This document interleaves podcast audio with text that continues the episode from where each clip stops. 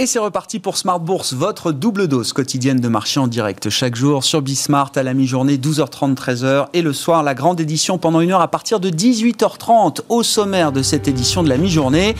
Une hausse qui euh, se poursuit en Europe aujourd'hui avec le retour notamment des valeurs cycliques. La journée d'hier a été une journée de contre-rotation, on l'a vu de manière intense sur le marché américain avec une explosion à la hausse du Nasdaq et des grandes valeurs technologiques qui avaient souffert le plus ces dernières semaines. Hein. Le Nasdaq, souvenez-vous, avait baissé de plus de 10% par rapport à son point haut de début mars. On avait vu des valeurs même décrocher de 15, 20, 30%. Tesla avait baissé de 30%. Tesla qui a rebondi de quasiment 20% hier. Donc on est dans une mécanique un peu de montagne russe autour du Nasdaq et des, des grandes valeurs technologiques américaines. Aujourd'hui, néanmoins, il faut constater que ce sont les secteurs cycliques en Europe qui repartent de l'avant, le secteur bancaire notamment, et le CAC 40 qui euh, s'installe désormais au-delà des 5900 vous aurez le résumé complet dans un instant à mi-séance avec Nicolas Pagnès depuis la salle de marché de Bourse Direct. Parmi les sujets qu'on va suivre aujourd'hui, la publication des chiffres d'inflation aux États-Unis, le CPI pour le mois de février qui devrait rester encore dans des zones à peu près euh,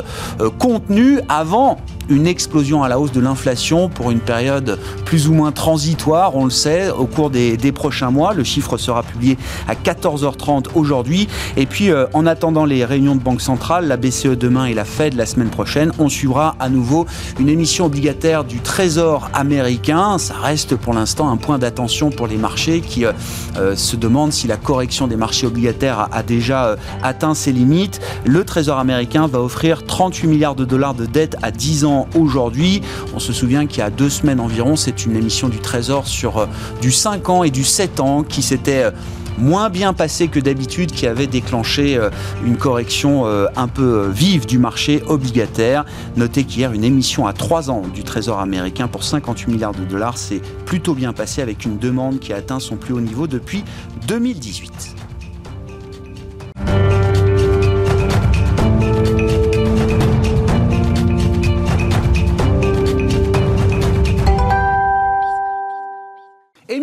Le CAC 40 qui se rapproche des 6000 points. On est proche désormais des, des, niveaux du pic atteint avant le déclenchement de la crise pandémique en février 2020. Le résumé complet de cette séance à mi-parcours en Europe avec Nicolas Pagnès depuis la salle de marché de Bourse Directe. La tendance est toujours dans le vert à la Bourse de Paris à la mi-journée, alors que les investisseurs auront les yeux scrutés vers les États-Unis euh, dès le début d'après-midi. Du côté des rendements obligataires, tout d'abord, ceci reste stable depuis hier, alors que le Trésor américain a émis 58 milliards de dollars de bons du Trésor à 3 ans. Une émission bien accueillie par le marché avec un taux de couverture euh, au plus haut depuis juin 2018. Deux autres devraient suivre cette semaine sur des obligations à 10 ans et à 30 ans pour un montant total de 120 milliards de dollars en comptant les obligations émises hier. Dans ce le taux à 10 ans est aux alentours des 1,55% à la mi-journée, tandis que le taux à 30 ans est lui aux alentours des 2,27%. Une accalmie après les hausses récentes sur fond de crainte inflationniste de la part des investisseurs, en lien entre autres euh, avec les perspectives de reprise économique couvre le plan de relance proposé par Joe Biden. Les investisseurs devraient accorder une attention toute particulière à ces deux sujets justement, alors que l'inflation aux États-Unis pour le mois de février sera publiée à 14h30, tandis que se tiendra au sein de la Chambre des représentants un vote concernant le plan de relance en question. Euh, ce vote dont les modalités ont été définies et voté hier par euh, cette même Chambre des représentants concernera un vote de réconciliation budgétaire.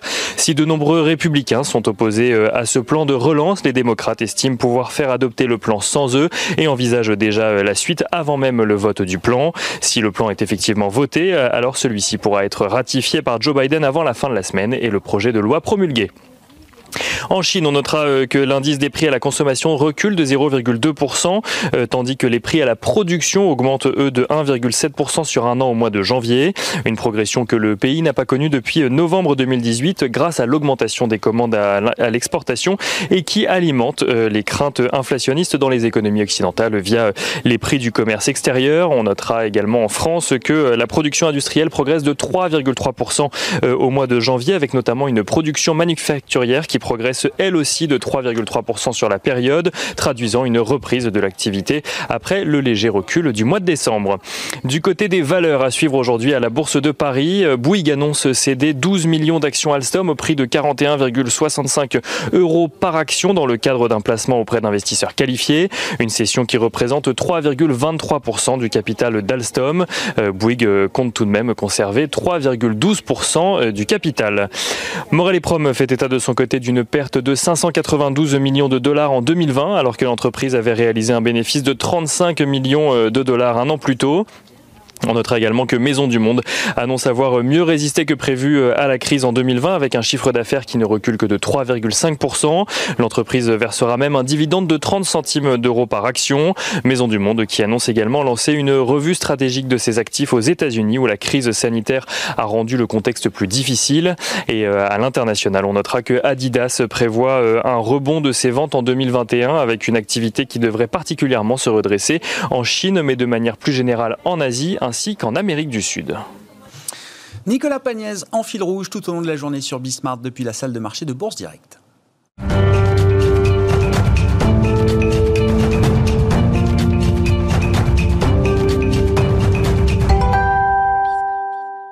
Deux invités avec nous en plateau dans cette édition de la mi-journée de Smart Bourse pour dresser un état des lieux de la, de la situation de marché. Alice Ducrot est avec nous, gérante privée chez Bordier et compagnie. Bonjour et bienvenue Alice. Bonjour. Et Jean-Jacques Oana nous accompagne également, le directeur des investissements d'Oma Capital. Bonjour Jean-Jacques. Bonjour Grégoire. Alice, je commence avec vous. C'est la, la, la, petite histoire du moment, on regarde les choses avec un, un, à la loupe, on va dire, sur le, le marché. C'est ce qui se passe du côté du Nasdaq. Évidemment, un indice star euh, américain qui a porté les performances de marché au cours des dix dernières années euh, au moins. On a une correction assez rapide.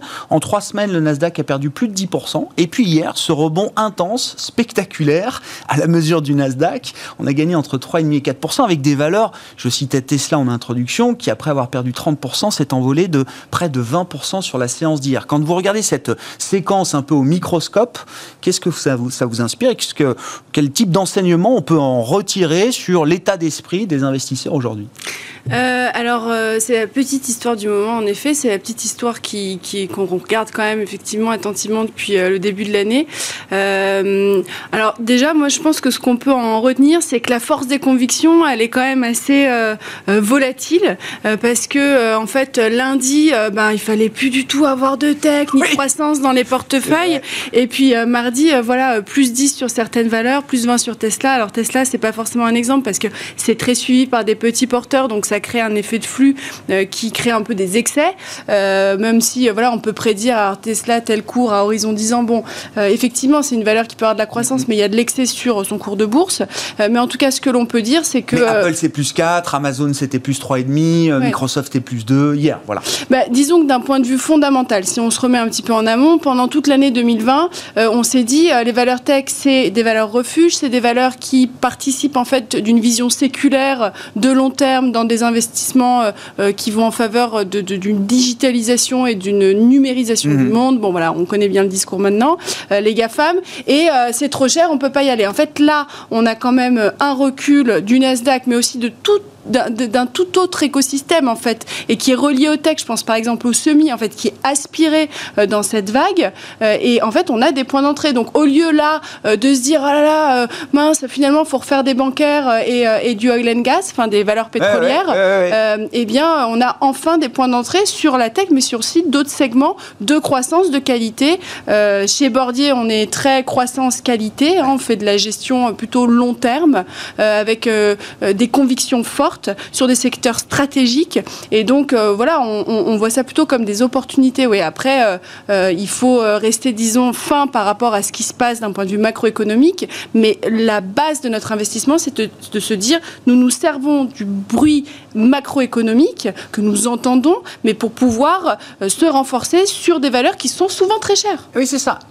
Mais oui, parce qu'elles sont porteuses de méga tendances. Effectivement, il y a les GAFAM, mais vous avez cité les semi-conducteurs aussi, alors qui est une industrie qui quand même prend une ampleur de plus en plus importante dans le monde de la tech. C'est vrai qu'il y a la tech euh, digitale et puis il y a la hard tech. Mm. Euh, et les semi-conducteurs sont euh, évidemment un exemple de cette technologie dure. Mm. Euh, un secteur qui prend de plus en plus d'importance, qui a la confluence peut-être de tous les grands enjeux numériques, énergétiques également de demain et un secteur qui a corrigé.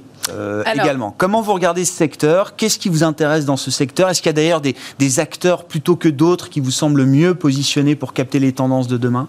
Ok, ça fait beaucoup de questions. Oui, mais c'est euh, focus, zoom sur le secteur zoom sur le secteur semi. Alors c'est intéressant parce qu'en fait le secteur semi, du coup, il a corrigé dans cette espèce de vague, de, de marée qui a dit voilà, bon, bah, maintenant la tech c'est terminé, on repart sur. Euh, parce que c'était cher aussi? Parce que c'était assez cher aussi et que ça a très bien progressé, mais d'un point de vue fondamental, ça a tout son sens sur l'année 2020. Euh, Donc ça a corrigé. Euh, les semis, pourquoi on est positif? Euh, C'est parce que, comme vous le disiez, c'est, disons, à, l'origine, en, aval de la chaîne de valeur de nombreuses industries aujourd'hui. Donc ça permet, disons, de se positionner sur des secteurs stratégiques cycle long. Donc on va voir, par exemple, la transition énergétique, hein, avec des gains de productivité énergétique via l'industrie des semi-conducteurs. là, le véhicule électrique. Et c'est là aussi où il y a une opportunité, c'est que euh, au-delà de l'intégration des semis dans euh, le hard tech euh, et tout ce qui est digitalisation, on a aussi la mobilité. et donc là, on va participer en fait à cette rotation sectorielle qui, je le mets quand même en exerce, on n'est pas dans une rotation de sectorielle, dans une fin de cycle. On est dans une reprise de cycle. Donc en fait, toutes les industries vont quand même globalement pouvoir en profiter. Et donc, dans cet euh, euh, environnement, on est positif sur, euh, sur les semis, effectivement, pour être sur le côté cyclique et en même temps sur le côté long terme. Et c'est en accord avec notre conviction et, notre vision long terme. Je lisais ce matin, c'est aussi un secteur, disons, stratégique mmh. d'un point de vue euh, géopolitique. Alors il y a cet effet pénurie, bon voilà, on pourrait rentrer dans les détails, mais il y a vraiment eu un arrêt sur une chaîne de valeur en 2020 qui fait qu'aujourd'hui, bon bah ça, ça se bouscule. Il y a un vrai pricing power, donc une capacité à fixer les prix euh, des, euh, des, des, des, entreprises dans, la, dans les semis.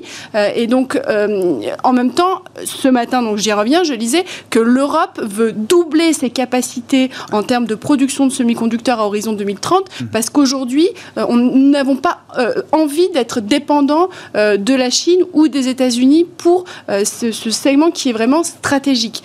Euh, donc ça, c'est pour la big picture. Euh, d'un point de vue euh, investissement, en termes de valeur, on, va, on, est positif sur euh, STM. Ouais. acteur européen, français bien sûr, mais européen justement. Acteur européen qui, qui, qui se transforme, qui, qui, qui intègre l'ensemble de la chaîne de valeur justement de la production des semi-conducteurs.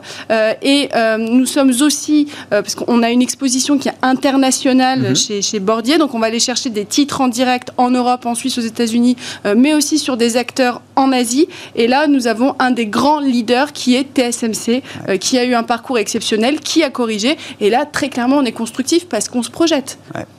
Bon, les semi-conducteurs, euh, effectivement, au cœur de tout, un mot quand même de la pénurie. Euh, enfin, je veux dire, ça donne un avantage à cette industrie incroyable. C'est une pénurie qui est liée notamment au, secteur automobile, je crois, Alice. Oui. En grande partie. Qu'est-ce qu'on peut dire de cette situation? Est-ce que c'est une situation qui va se normaliser? Je, je trouve que c'est assez emblématique du, choc de croissance qui, va euh, arriver pour un grand nombre euh, d'industries. Hein. Il fallait être, il fallait protéger nos secteurs, nos industries en 2020. Là, il va falloir quand même accompagner la croissance. Ce qu'on voit dans le secteur des semi-conducteurs, on va le retrouver peut-être dans d'autres secteurs quand la demande va, euh, va se réveiller de manière spectaculaire au fur et à mesure de la réouverture des économies. L'utilisation des semi-conducteurs, en fait, elle va être d'un point de vue, elle va accompagner la, la, la, numérisation de notre monde, mais elle, elle accompagne aussi la transition énergétique comme comme, je le disais. Et, donc, dans euh, le secteur de la mobilité, euh, donc, qui est euh, ben, en partie enfin, disons, incarné par les, les, producteurs automobiles, l'intégration de semi-conducteurs de plus en plus fins et de plus en mhm. plus large en fait dans l'éventail d'applications, que ce soit pour l'économie d'énergie et donc les voitures électriques, mais aussi dans toute l'économie des, secteurs en fait, des, des, capteurs, capteurs bien sûr. des capteurs de, la voiture. Et donc pourquoi on a eu cette situation de pénurie? Parce qu'en 2020, euh, mars, fin du monde, tout, tout s'est arrêté. Nous n'avons pas prévu la réouverture. Euh, et donc l'industrie automobile étant une industrie qui fonctionne sur, sur des flux tendus, euh, il y a forcément une pénurie qui s'est mise en, en, route parce qu'on a mal prévu. Et en plus, il y a une demande accrue d'un point de vue équipement tech, hard tech, pour, pour accompagner le stay at home et toutes ces tendances tendances qui se sont développées pendant la période de confinement. Non, non, mais c'est quand même incroyable. C'est l'exemple quand même d'un retour tellement fort de la croissance pour ce secteur automobile qu'on en vient à être limité dans sa capacité de production euh, aujourd'hui quand on n'a pas prévu effectivement ce, ce retour de, de, la demande. Dans les grands mouvements de marché aussi, je voulais peut-être qu'on dise un mot du dollar, euh, Alice. Euh, là aussi, hein, vous disiez, Bordier est international. Vous avez évidemment une exposition large, j'imagine, aux, aux, actions américaines. le dollar, contre toute attente, est en train de, de repartir à la hausse. Mm. on avait marqué un point bas fin décembre, début janvier sur l'indice dollar face à un certain nombre de devises. Et on voit depuis quelques temps un dollar qui se raffermit, ce qui est l'inverse total de ce que prévoyait le consensus de marché en début d'année. Oui, euh, alors effectivement, ça nous sert, nous, dans notre allocation d'actifs, parce qu'effectivement, on a beaucoup de titres en direct et on ne, on ne se protège pas, on dit hedger, euh, donc on ne se protège pas contre le, la volatilité des devises. Donc nous avions une exposition forte et nous avons toujours, et nous sommes constructifs en fait sur le, la zone géographique euh, États-Unis, parce qu'on voit très bien que ça repart très fort. Et puis alors là, avec le plan Biden, voilà, il y a même, on, vous allez en parler j'imagine, mais des tensions sur, sur l'inflation qui sont fortes et donc avec une consommation qui va être, euh, qui va être massive, un choc de consommation, euh, même si on, nous, on voit ça, l'inflation, comme une sorte de, mini-cycle, hein, mhm. dans, une tendance déflationniste quand même plutôt euh, à long terme, mais voilà, on reste très attentif. Et effectivement, le dollar regagne, regagne du, terrain, donc c'est plutôt bon pour nous qui sommes investisseurs aussi en dollars. Et, ça veut dire, parce qu'on regarde, on fait le match Europe-États-Unis, Wall Street versus l'Eurostox ou le, le Stock 600, si on tient compte de la tendance au raffermissement du, du dollar. Euh, c'est aussi intéressant d'être euh, exposé aux États-Unis qu'à l'Europe aujourd'hui. Pour les exportatrices. C'est plus intéressant même peut-être encore d'être toujours exposé au marché américain versus le marché européen Alors je pense qu'en fait c'est positif de toute manière d'avoir un dollar qui n'est pas trop euh, euh, faible pour des exportateurs européens. On sait bien que notre marché français et suisse, nous nous sommes aussi beaucoup exposés à la Suisse. C'est des marchés qui sont fortement exportateurs. Et donc d'avoir une devise qui, qui, redevient un petit peu plus attractive. Mm-hmm. Euh, en termes d'euros, euh, c'est positif pour, pour, pour, pour, les industries euh, européennes. Hmm. Bon, l'euro-dollar, soit 1,19, on était à 1,23 en début d'année sur la parité euro-dollar. Merci beaucoup Alice. Alice Ducrot qui était avec nous pour ce, ce premier quart d'heure de Smart Bourse à la mi-journée, gérante privée chez Bordier et compagnie à Paris.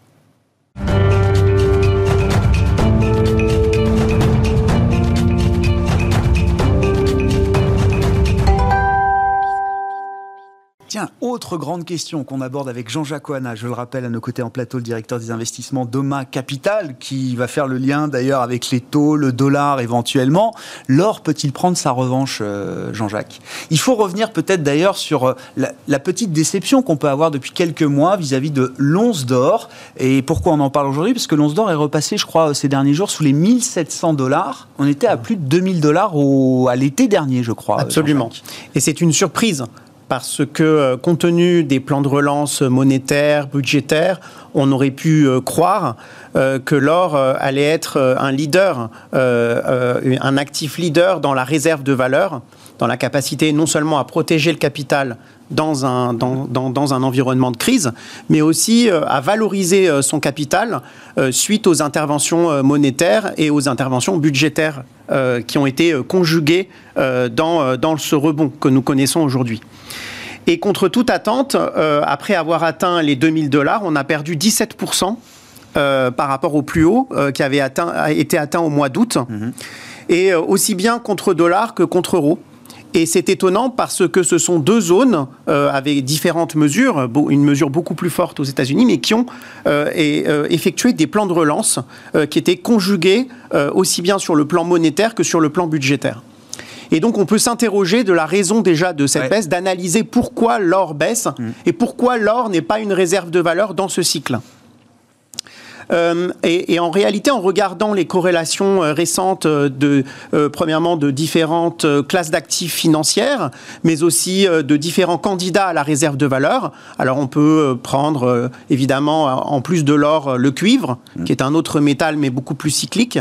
On peut également prendre le, pétrole, encore que le stockage soit beaucoup plus complexe, mais on peut également l'inclure. Et puis on peut regarder aussi le Bitcoin. Et, en fait, ce que nous voyons, c'est que l'or euh, est certes corrélé euh, euh, au point mort d'inflation, donc mhm. à l'inflation anticipée par les marchés, mais surtout corrélé au taux. est, négativement corrélé au taux. À savoir que quand les taux montent, et notamment les taux réels, c'est le seul actif qui est négativement corrélé au taux réel, et eh bien, quand les taux montent, et eh bien, l'or en subit les conséquences. Parce que c'est un actif sans rendement parce que c'est un actif sans rendement et donc il se compare finalement euh, euh, à la rémunération réelle de l'investisseur. Et, donc c'est finalement la, la, comparaison la plus pure euh, pour, pour finalement évaluer l'or en tant qu'actif refuge et surtout valeur de réserve mmh. finalement. Et ce qu'on voit, c'est que, euh, c'est que euh, ce qui explique euh, notamment la baisse de l'or depuis août, c'est plusieurs forces conjuguées. C'est premièrement la remontée des taux réels. Donc on a vu que les taux réels montent de un peu plus de 30 points de base cette année. Mhm. Je rappelle qu'on a 70 points de base de hausse de taux et ça se divise en 30 points de base de taux réels et 40 points de base de, break-even d'inflation. D'anticipation d'inflation supplémentaire. Voilà. Et, et, et puis, vous l'avez cité, la hausse du dollar. Mhm. On est à plus 2,6 de performance du dollar par rapport aux devises européennes, plus 4% par rapport aux Suisses et, euh, euh, autour de 4% aussi par rapport aux yens. Alors il y a une disparité évidemment, hein. euh, il, faut il faut aller voir en détail. On ne peut pas dire aujourd'hui il y a un mouvement dollar parce qu'il y, a, y a un mouvement positif sur le dollar contre les devises européennes et contre le yen, donc les devises de portage. Ouais. Et confère la hausse des taux. On revient à la thématique du portage. Mais par contre, on voit que les devises émergentes elles, subissent euh, les conséquences de ces hausses de taux. Et donc, par exemple, on a un affaiblissement qui est assez préoccupant de devises comme le réal brésilien, etc. Donc, euh, donc aujourd'hui, ce contexte, ce cocktail, j'allais dire, de hausse de taux et de hausse du dollar, n'est pas bénéfique à l'or. Eh et c'est ce qui explique la baisse de l'or aujourd'hui. On a cette explication. Et donc, si on veut euh, répondre à la question, finalement, il nous faut faire une. Il euh, ah, faut avoir un scénario sur les taux et sur le dollar. Absolument. Il faut avoir deux perspectives. Eh oui. Une perspective sur le dollar, une perspective sur les taux. Alors, ce qu'on voit, c'est. Un des trucs le plus dur au monde à avoir. Hein. C'est un scénario sur les devises et euh, sur les taux en plus en ce moment. Hein. Surtout dans un environnement administré. Parce qu'il faut rappeler qu'on est dans un environnement administré par les banques centrales pour une très large part et que les marchés, même s'ils ont été un peu plus livrés à eux-mêmes ces, mm. derniers, ces dernières semaines, pour une large part, ils sont quand même sous contrôle. Et ce qu'on peut dire, c'est que les taux réels, aujourd'hui, compte tenu des, plans, euh, plans budgétaires, et ça c'est très important, c'est un peu la nouveauté par rapport aux anciens cycles, c'est que maintenant, il y a des plans budgétaires massifs qui se sont adjoints à la politique monétaire accommodante. Donc on est à 1900 milliards là, et puis il va y avoir encore peut-être 3000 milliards, on parle de 3000 milliards sur les infrastructures aux États-Unis. C'est absolument. J'étais resté à 2000 moi, mais bon, pourquoi pas 3000 hein, Il n'y a plus de limite. Hein, de toute façon, euh, on a du mal à quantifier tout ça, et, en tout cas, il y a euh, aujourd'hui cette nouveauté, et cette nouveauté pousse les taux réels à la hausse incontestablement. Cependant, je pense que le marché est, un prisme euh, un peu trop court-termiste et euh, oublie euh, qu'on est dans des économies qui sont extrêmement endettées. Extrêmement endettées au niveau public et extrêmement endettées au niveau de la dette privée. Et cette conjonction d'endettement va faire que les banques centrales vont énormément, vont avoir beaucoup de difficultés à relever les taux. Mhm. C'est-à-dire que, certes... Même avec plus de croissance et d'inflation, vous dites le niveau d'endettement des États à un moment va limiter la capacité des banques centrales à, normaliser leur euh, politique. Parce que quand vous dites les taux réels remontent, si on peut le traduire d'une manière un peu simple, le marché anticipe que la Fed va remonter ses taux ou normaliser sa politique monétaire beaucoup plus vite que ce qu'elle dit aujourd'hui. Parce que les gens, euh, euh, souvent, quand ils font des prédictions sur les taux, ils disent que finalement les taux peuvent sortir du chapeau. Mais en réalité, le taux 10 ans, ce n'est que l'anticipation sur 10 années, finalement, du, euh, du futur Fed Funds, en mmh. réalité. Ça, ça revient à ça, finalement. Ça revient à anticiper la politique de la Réserve fédérale, mais à 10 ans. Mmh. Donc, euh, et, de ce point de vue-là, euh, j'allais dire qu'il y a quand même une force structurelle qui va empêcher la hausse des taux, c'est le fait que les économies étant endettées, qu'on ne peut pas le faire. Parce que si vous le faites, eh bien, vous n'avez pas les conditions d'apurer la dette. Euh, une condition qui est très importante pour apurer les dettes, c'est tout simplement, c'est mathématique, c'est d'avoir un taux nominal inférieur à la croissance nominale. Mais pendant très longtemps, pas pendant six mois, en fait. Parce que c'est comme ça qu'on apure les dettes. Et donc, dans ce cadre-là, c'est pas parce qu'il y a 4,5 de croissance attendue aux États-Unis que euh, les taux vont monter très vite aux États-Unis. Ça, c'est une faute à ne pas commettre. Et, on l'a vu dans ce cadre-là, c'est-à-dire qu'aujourd'hui, on est dans un contexte où les taux sont euh, euh, un peu le maillon faible de la stabilité financière. On le voit hier pour euh, le rebond du Nasdaq était associé à une baisse de taux. Bien sûr. Et, euh, et quand il y a des hausses de taux aujourd'hui, il y a une correction globale, en tout cas sur tout le compartiment croissance. Mhm. Et, et aujourd'hui, il ne faut pas commettre non plus l'erreur d'aller au-delà du conjoncturel. Le conjoncturel, c'est la hausse des taux, c'est la normalisation des taux réels. Mais le structurel, c'est des taux bas. Et dans ce cadre-là, peut-être que l'or est en difficulté à court terme, mais de manière structurelle, c'est quand même un actif qui reste corrélé à très peu de choses, à très peu d'actifs. Et donc, c'est une valeur de réserve qui, à mon avis, fait son sens encore dans un portefeuille.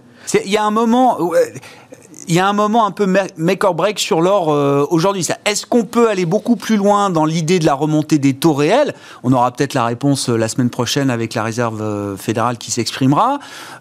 Où est-ce qu'on est déjà allé au- au-delà d'une certaine limite et que le rappel à l'ordre sera, euh, sera violent euh, Mon sentiment, c'est qu'on peut aller plus haut sur les taux réels. Ah. Et la, et la preuve, c'est que les actifs euh, euh, euh, risqués résistent assez bien Ouais. finalement. On voit que l'Europe est à son plus haut de l'année. Euh, on voit que le, le Nasdaq a corrigé, vous en parliez tout à l'heure, de 10%, mais c'est Ouais. pas une correction qui, qui, euh, qui, qui est choquante compte tenu des rendements des années passées. Et puis le S&P 500, ma foi, il est à 1%, euh, 1,5% de ses plus hauts. Et donc dans ce cadre-là de relance, j'allais dire que l'actif réel sur lequel on a un recul, parce que je, mets le Bitcoin de côté, sur, euh, qui est à mon avis la valeur de réserve la plus adaptée à la relance, c'est le cuivre. D'accord. Donc on- en fait, on a une dialectique entre l'or et le cuivre. Tactiquement, il y a le cuivre et peut-être à plus long terme, il y a l'or. Stratégiquement, il y a l'or. Ouais, ouais. L'or étant un actif qui va jouer la déception de croissance. Bon, peut-être, euh, je ne sais pas moi, une déception sur les vaccins, un scénario inattendu, quelque chose qu'on n'attendrait pas. Et euh, l'actif qui va jouer la relance, euh, j'allais dire l'actif connu, hein, dont on connaît euh, les, les ressorts, qui va jouer la relance par excellence, à mon avis, c'est le cuivre. Si, juste pour conclure, Jean-Jacques, si, si vous dites à, à court terme, je pense que les taux réels peuvent encore progresser, ça suppose que la Réserve fédérale américaine la- laisse faire. Ça veut dire que, comme vous l'avez dit, pour l'instant, et c'est ce qu'on comprend sans doute des dernières communications de Jérôme Powell, ils sont assez confortables avec ce mouvement. Ils ne cherchent pas à le stopper. Oui. J'ai ce sentiment-là. J'ai ce sentiment qu'il y a aussi euh, ce qui explique la hausse, le rebond de du dollar par rapport à l'euro. Ouais. C'est aussi le fait que la BCE, elle, est beaucoup plus attentive à la hausse de taux. On verra en réponse jeudi, mais c'est- c'est, euh, à mon sens une journée qui est très importante. Et par contre, la, la Réserve fédérale, compte tenu du rebond très fort de la croissance, compte tenu des plans de relance qui ont été votés, est plus complaisante vis-à-vis des hausses de taux. J'allais dire qu'ils se satisfont plutôt de cette situation de repricing, de repricing des risques, euh, de réaugmentation de la courbe de taux qui favorise aussi le secteur bancaire, qui, euh, qui est aussi une démonstration des perspectives de croissance américaine. Et donc, dans ce cadre-là, il laisse un petit peu le marché, euh, les forces du marché s'exprimer, euh, ce qui avait rarement été le cas ces derniers mois. Bon, les rendez-vous sont fixés. hein. Demain, la Banque Centrale Européenne et euh, mardi et mercredi de la semaine prochaine, la réunion de la Réserve fédérale américaine. Merci beaucoup. Merci à vous deux. Jean-Jacques Oana, directeur des investissements de Homa Capital et Alice Ducrot, je le rappelle, gérante privée de Bordier et compagnie à Paris, qui étaient nos invités de Smart Bourse à la mi-journée sur Bismart. On se retrouve ce soir, évidemment, en direct à 18h30.